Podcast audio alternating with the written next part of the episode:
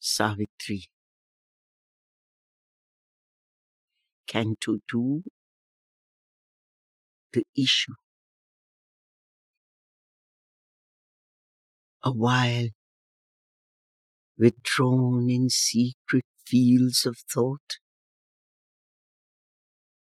her mind moved in a many imaged past that lived again and saw its end approach. Dying, it lived imperishably in her. Transient and vanishing from transient eyes. Invisible, a fateful ghost of self. It bore the future on its phantom breast.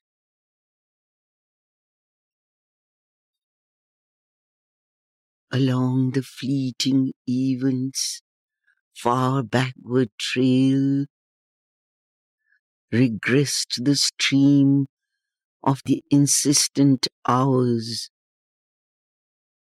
and on the bank of the mysterious flood, peopled with well-loved forms now seen no more, and the subtle images of things that were, her witness spirit stood reviewing time. All that she once had hoped and dreamed and been flew past her eagle winged through memory's skies. As in a many-hued flaming inner dawn, her life's broad highways and its sweet bypaths lay mapped to her sun-clear recording view from the bright country of her childhood's days and the blue mountains of her soaring youth and the paradise groves and peacock wings of love.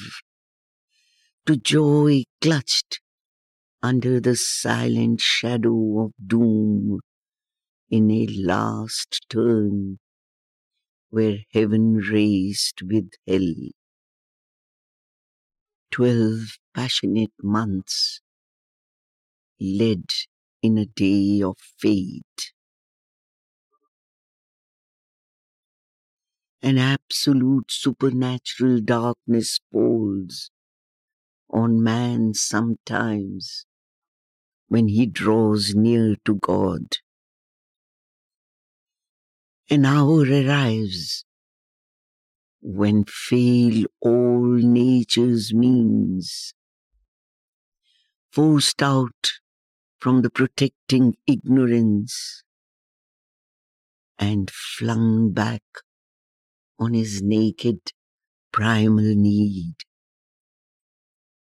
He at length must cast from him his surface soul and be the ungarbed entity within.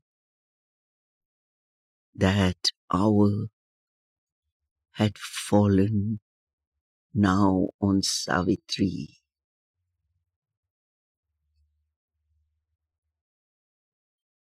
A point she had reached where life must be in vain,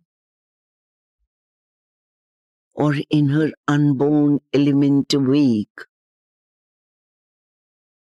Her will must cancel her body's destiny. For only the unborn spirit's timeless power can lift the yoke imposed by birth in time. Only the self that builds this figure of self can raise the fixed interminable line that joins these changing names, these numberless lives, these new oblivious personalities and keep still lurking in our conscious acts. The trail of old forgotten thoughts and deeds. Disown the legacy of our buried selves. The burdensome heirship to our vanished forms, accepted blindly by the body and soul. An episode in an unremembered tale. Its beginning lost, its motive and plot concealed. A once living story has prepared and made our present fate, child of past energies. The fixity of the cosmic sequences, fastened with hidden inevitable links, she must disrupt, dislodge by her soul's force her past, a block on the immortal's road. Make a raised ground and shape anew her fate. A colloquy of the original gods, meeting upon the borders of the unknown, her soul's debate with embodied nothingness must be wrestled out on a dangerous, dim background. Her being must confront its formless cause against the universe, weigh its single self. On the bare peak, where self is alone with naught, and life has no sense, and love no place to stand. She must plead her case upon extinction's verge. In the world's death cave, uphold life's helpless claim and vindicate her right to be and love. Altered must be nature's harsh economy. Acquittance she must win from her past's bond. An old account of suffering exhaust. Strike out from time. The soul's long compound debt and the heavy servitudes of the karmic gods, the slow revenge of unforgiving law, and the deep need of universal pain and hard sacrifice and tragic consequence. Out of a timeless barrier she must break, penetrate with her thinking depths the void's monstrous hush Look into the lonely eyes of immortal death and with her nude spirit measure the infinite's night. The great and dolorous moment now was close. A mailed battalion marching to its doom. The last long days went by with heavy tramp, long but too soon to pass, too near the end. Alone, amid the many faces loved, aware among unknowing happy hearts. Her armored spirit kept watch upon the hours, listening for a foreseen tremendous step in the closed beauty of the inhuman wilds.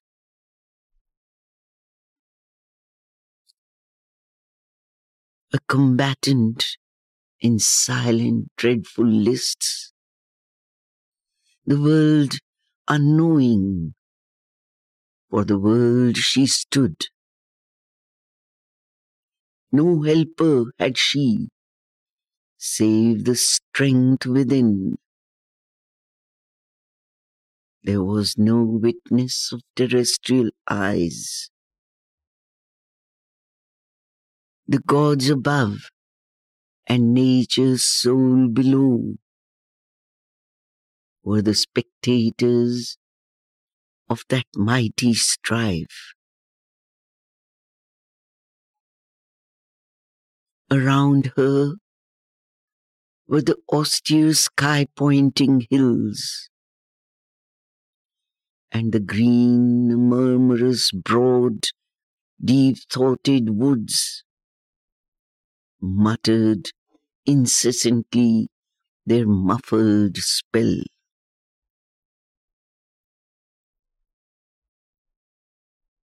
a dense, magnificent, colored, self wrapped life. Draped in the leaves, vivid emerald monotone, and set with checkered sunbeams and blithe flowers, immured her destiny's secluded scene.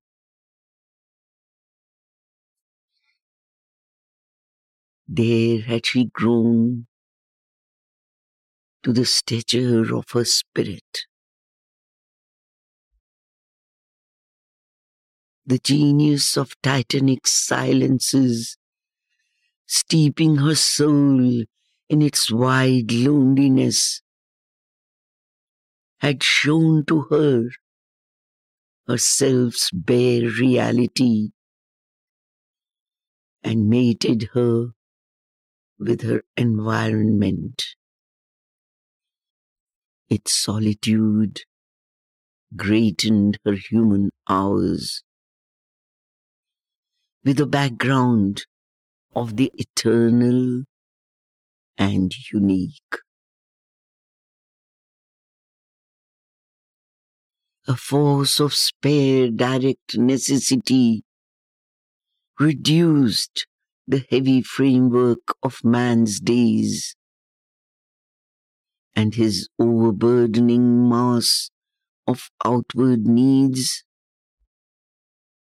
to a first thin strip of simple animal wants and the mighty wildness of the primitive earth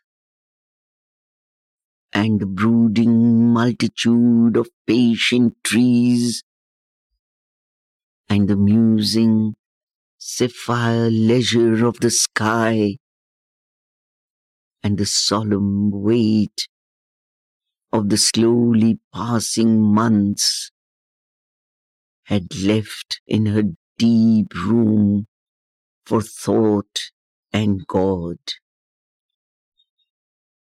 there was her drama's radiant prologue lived. A spot for the eternal's tread on earth, set in the cloistral yearning of the woods, and watched by the aspiration of the peaks, appeared through an aureate opening in time, where stillness, listening, felt the unspoken word, and the hours forgot to pass towards grief and change. Here with the suddenness, divine advents have repeating the marvel of the first descent, changing to rapture the dull earthly round. Love came to her, hiding the shadow, death. Well might he find in her his perfect shrine. Since first the earth's beings heavenward growth began, through all the long ordeal of the race, never a rarer creature bore his shaft, that burning test of the Godhead in our paths, a lightning from the heights on our abyss.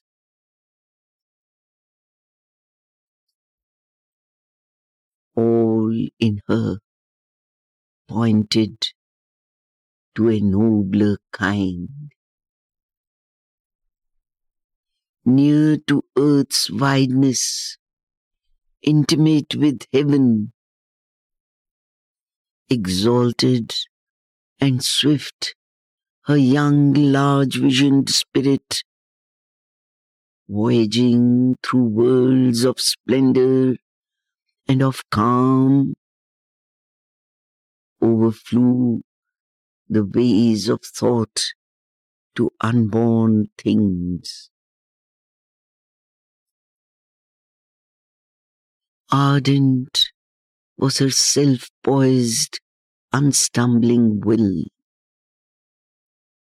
Her mind, a sea of white sincerity, passionate in flow, had not one turbid wave. As in a mystic and dynamic dance, a priestess of immaculate ecstasies, inspired and ruled from truth's revealing vault, moves in some prophet cavern of the gods, a heart of silence in the hands of joy, inhabited with rich creative beats, a body like a parable of dawn that seemed a niche for veiled divinity or golden temple door to things beyond.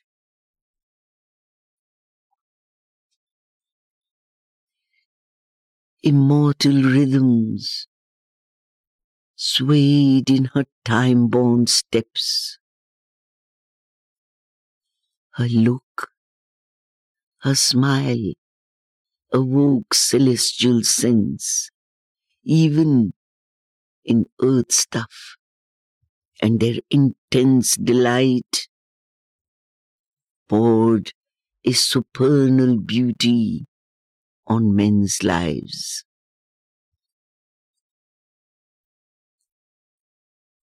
A wide self-giving was her native act.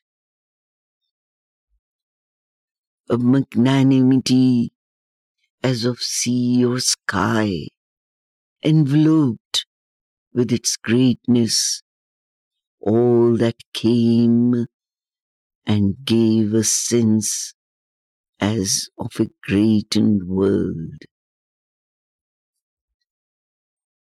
Her kindly care was a sweet temperate sun.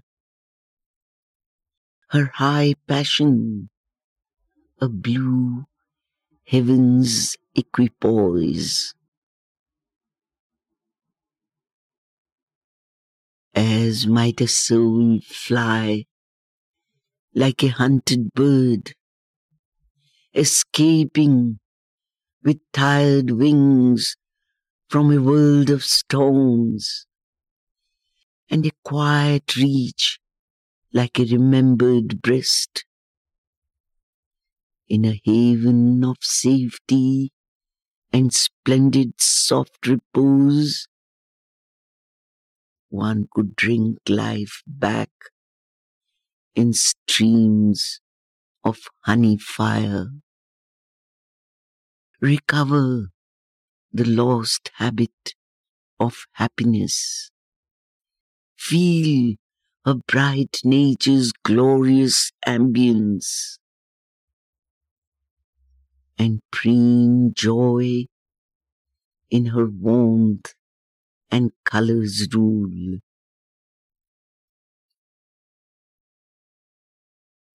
a deep of compassion, a hushed sanctuary. Her inward help unbarred a gate in heaven. Love in her was wider than the universe. The whole world could take refuge in her single heart. the great, unsatisfied Godhead here could dwell, wakened of the dwarf self's imprisoned air. Her mood could harbor his sublimer breath, spiritual, that can make all things divine for even her gulfs were secrecies of light. At once she was the stillness and the word, a continent of self-diffusing peace, an ocean of untrembling virgin fire the strength, the silence of the gods were hers. In her, he found a vastness like his own. His high, warm, subtle ether he reformed and moved in her as in his natural home. in her he met his own eternity.